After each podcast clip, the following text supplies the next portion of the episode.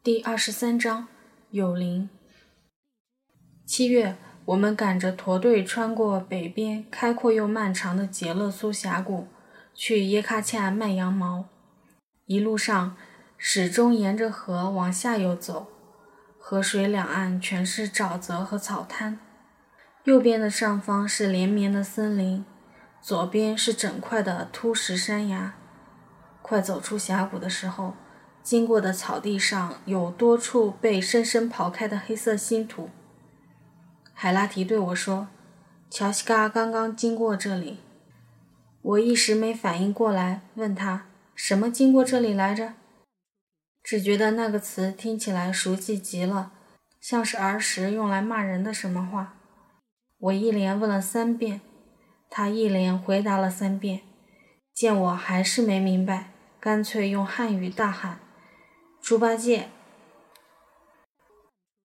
我这才一下子记起来，乔西嘎不就是猪吗？原来他说的是野猪。海拉提可真聪明啊！虽然大家从不和猪打交道，但对猪八戒还是很熟悉的。在有电视的定居点，唯一的哈语频道，把电视剧《西游记》反复播放了一遍又一遍，牧民们百看不厌。这样的新鲜痕迹，一路上还有很多。可是怎么会有野猪跑到有人活动的峡谷里来呢？还敢在有人迹的路上逗留？他们很饿吗？虽然吴塞已是深山，但每条山谷都有牧人驻扎，往往一条沟只住着一家人，阔绰的堪称沟长。又靠近沙伊恒布拉克和耶喀恰这两个较大的商业聚集区，大型野兽并不多见。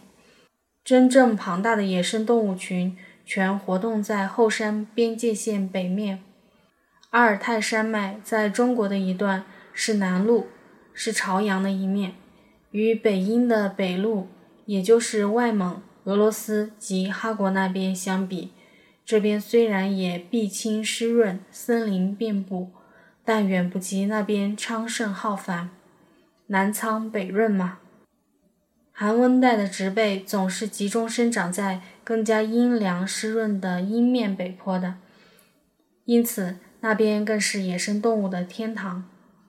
在斑斑叫个不停的那些漫漫长夜里，扎克曼妈妈总是吓唬我说有野猪。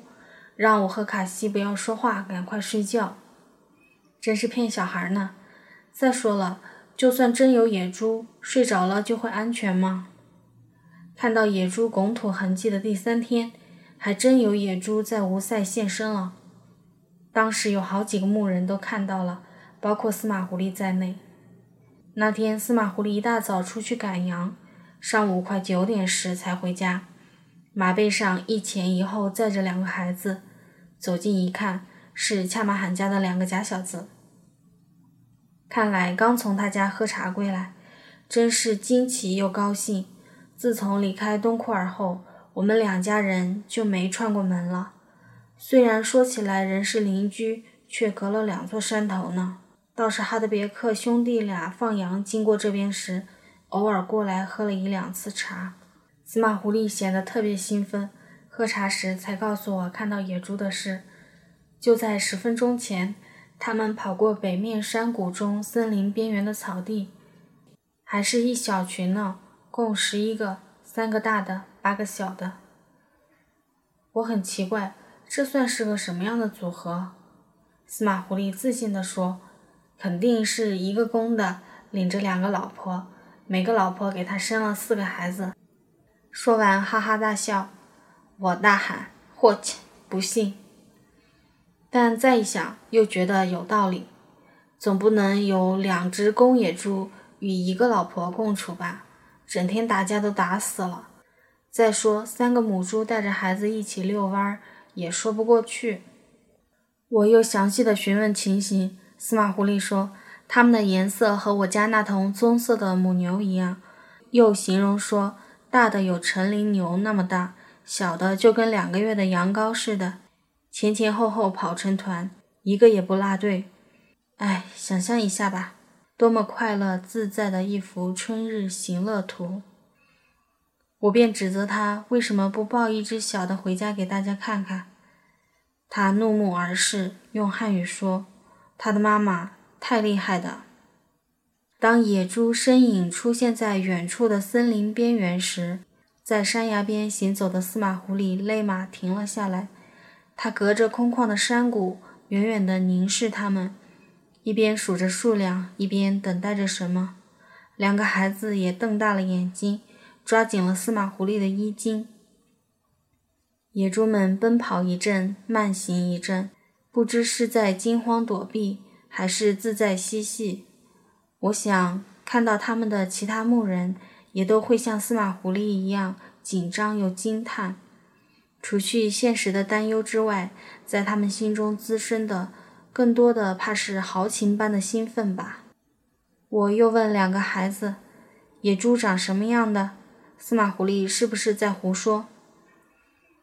两个孩子只是扭捏地看我一眼，继续喝茶、煲糖，一声不吭。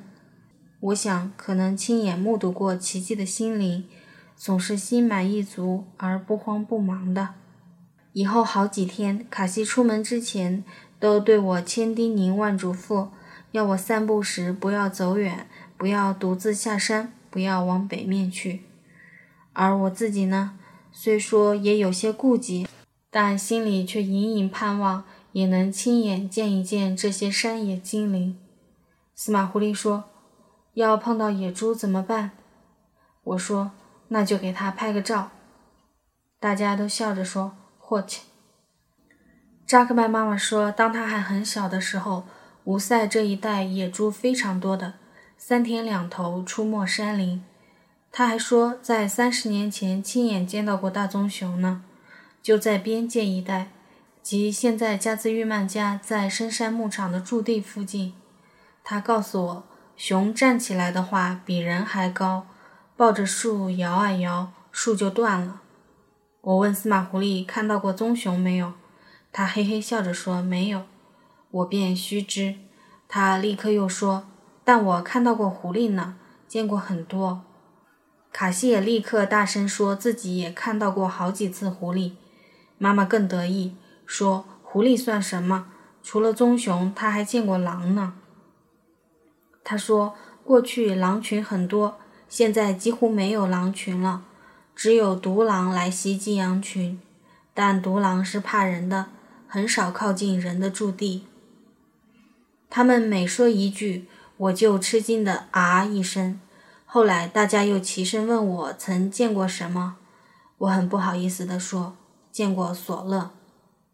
山林里野生动物不少，但对游牧生活存在威胁的，说来说去似乎只有大棕熊啊、狼啊、野猪啊，还有蛇之类的。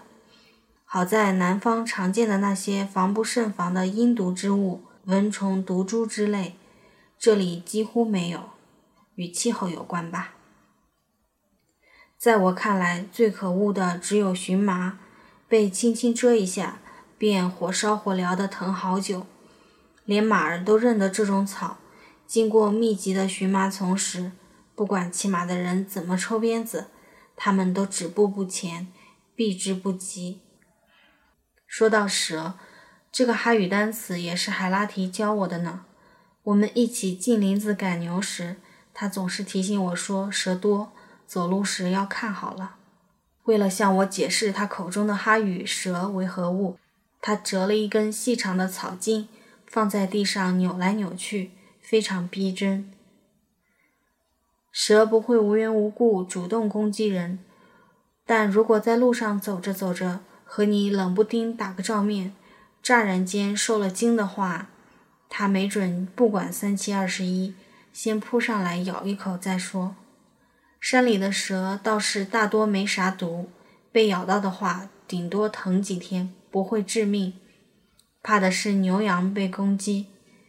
其实若正常住此地的话，也不妨事。牛羊一瘸一拐的，也能慢慢走路，找草吃，回家挤奶。但如果即将搬家转场的话，就大受影响了。牛羊带着脚部的创伤，很难挨过长途跋涉。偏这些蛇哪儿不咬，总爱咬人家的脚。不知那些走失的牛羊又会选择在什么样的地方独自度过夜晚。丢羊几乎是每天都会发生的事。好在到了第二天，他们大都会自己想法子重回羊群，或被林牧场的羊群收容。否则的话，一天少几只，一个月就是百十只。我们这点羊还不够用来丢的呢。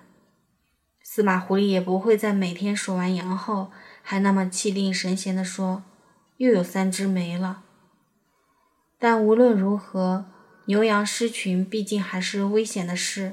一旦失群，很容易受到攻击。我们出去找羊，大声的呼喊，去向每一处山坡阴面的石头缝，那里的地面积铺着厚厚的针叶，总是留有卧过的痕迹。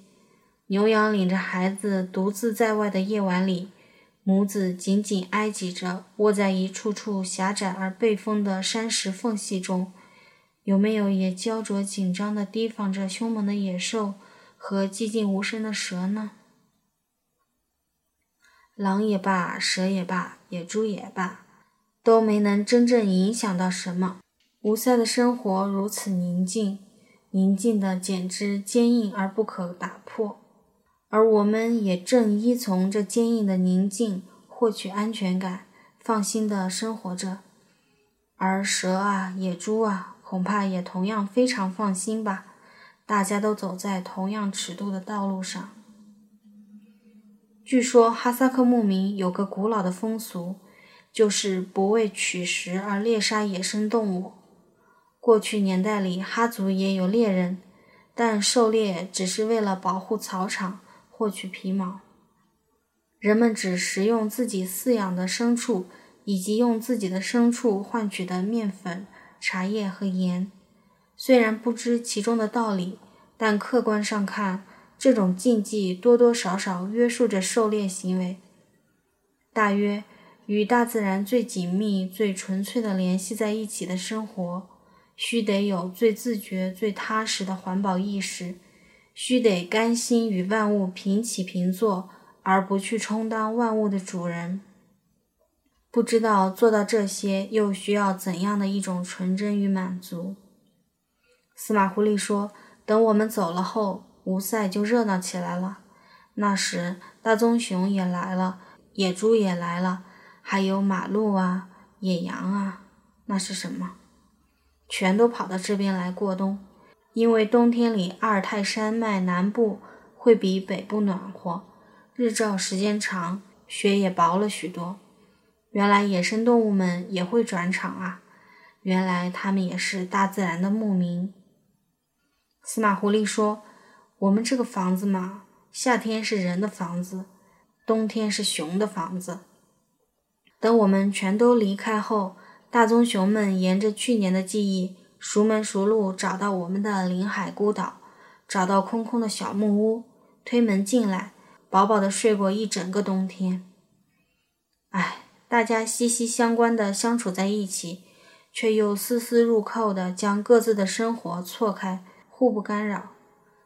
仔细想象一下那样的画面：大棕熊在大雪深深埋没的屋顶的小木屋里呼呼沉睡，不但是有趣的，更是深沉感人的。